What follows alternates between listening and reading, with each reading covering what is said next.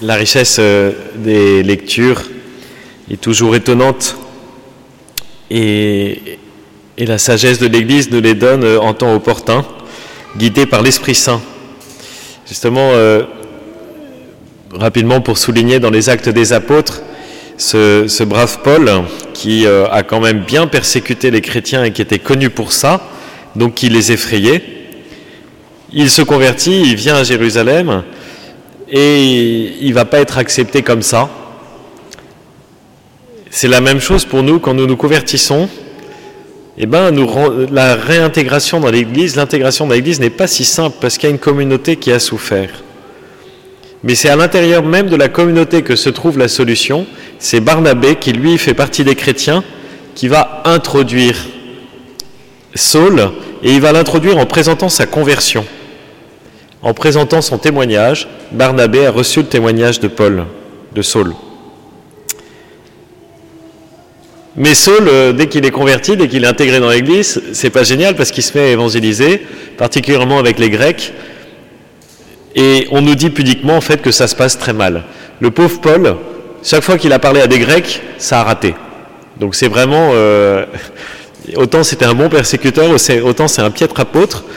Ça marche tellement pas qu'il faut l'exfiltrer. Et il est exfiltré à Césarée. Il n'empêche qu'il deviendra Saint Paul quand même.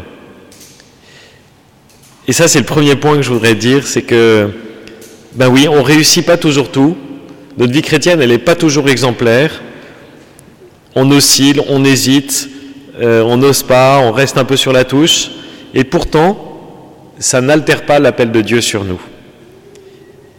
Et avec ça, c'est pas malgré ça, mais c'est avec ça, l'Église était en paix, elle se construisait dans l'Esprit Saint. De la même manière, dans la première lettre de Saint Jean, Saint Jean nous indique une chose, n'aimons ni avec des paroles et des discours, mais par des actes et en vérité. C'est le même chemin. Oui, c'est par nos actes, par les pas que nous faisons concrètement, que nous progressons. Même si ce pas nous conduit à tomber dans l'ornière, eh bien au moins nous nous relevons et nous essayons de comprendre pourquoi nous nous sommes plantés. Mais surtout, Saint Paul, euh, Saint Jean, il nous permet de découvrir cette petite distinction qui a été mise en lumière récemment par euh, un petit livre que je vous recommande qui s'appelle L'évangélisation des profondeurs de, de Simone Paco, qui fait que lorsque nous accueillons l'Esprit Saint au fond de notre âme, alors nous passons de la culpabilité à la responsabilité. Et là, ça change tout. Ça change pas grand-chose aux faits et qui sont autour de nous, mais du côté de notre cœur, alors ça change tout parce que nous sommes invités à prendre notre part. Et j'en arrive à l'évangile. La semaine dernière, Jésus nous disait Je suis le bon pasteur. Aujourd'hui, il nous dit Je suis la vigne. Et tout l'enjeu dans cet évangile, ce mot qui revient une dizaine de fois, c'est de porter du fruit. C'est la fructification. Et la fructification, Jésus nous le dit, elle ne vient que d'une seule chose, c'est tant que le sarment il est branché sur la vigne. Hier, j'ai rencontré une famille qui habite dans le quartier, qui ne vient pas habituellement à la messe, et pourtant qui demande le baptême de son enfant. J'ai été chez eux et euh, lui seulement était venu à la préparation au baptême la semaine d'avant. Et donc j'interroge sa femme en disant, mais alors, qu'est-ce qui vous a dit qu'il a touché euh, votre mari euh, quand il est venu à la préparation au baptême? Il était là devant, hein, et elle, répond immédiatement. Il est revenu en me disant qu'il avait été extrêmement touché parce que c'est le troisième enfant, donc des préparations au baptême, il en a fait dans trois paroisses différentes. Il dit, mais là, en fait, vous avez terminé par un temps de prière, et c'est ça qui l'a touché. Ce témoignage, il n'est pas isolé. Constamment, tous les participants euh, d'Alpha pourront vous le dire, tous ceux qui ont fait Alpha. Euh, on le voit bien aussi euh, dans l'éveillé Jésus sauve. beaucoup m'ont dit qu'ils se sont rendus compte que c'était la première fois qu'ils revenaient dans l'église pour autre chose que pour la messe.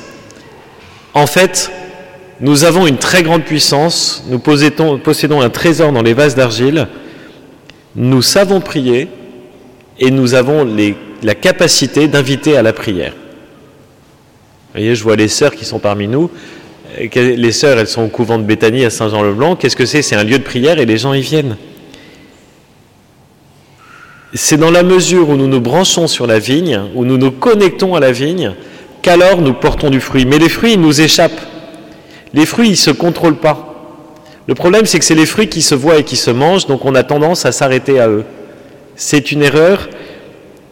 Jésus nous invite à rester avec lui. Et alors, lorsqu'il insiste, cette connexion, il appelle ça demeurer en moi comme moi en vous. Il s'agit de demeurer. Demeurer en Jésus, ce n'est pas par euh, des pensées, ce n'est pas par euh, des intentions, ce n'est pas par euh, une espèce de bien-être intérieur. Tout ça, c'est souvent des eaux troubles pas très nettes, pas très précises. Ça ne veut pas dire que c'est faux, mais c'est pas très précis.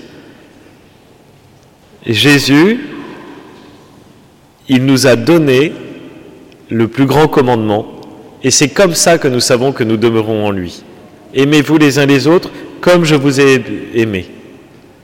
Comme je vous ai lavé les pieds, lavez-vous les pieds les uns aux autres. Il n'y a pas de plus grand amour que de donner sa vie pour ceux qu'on aime.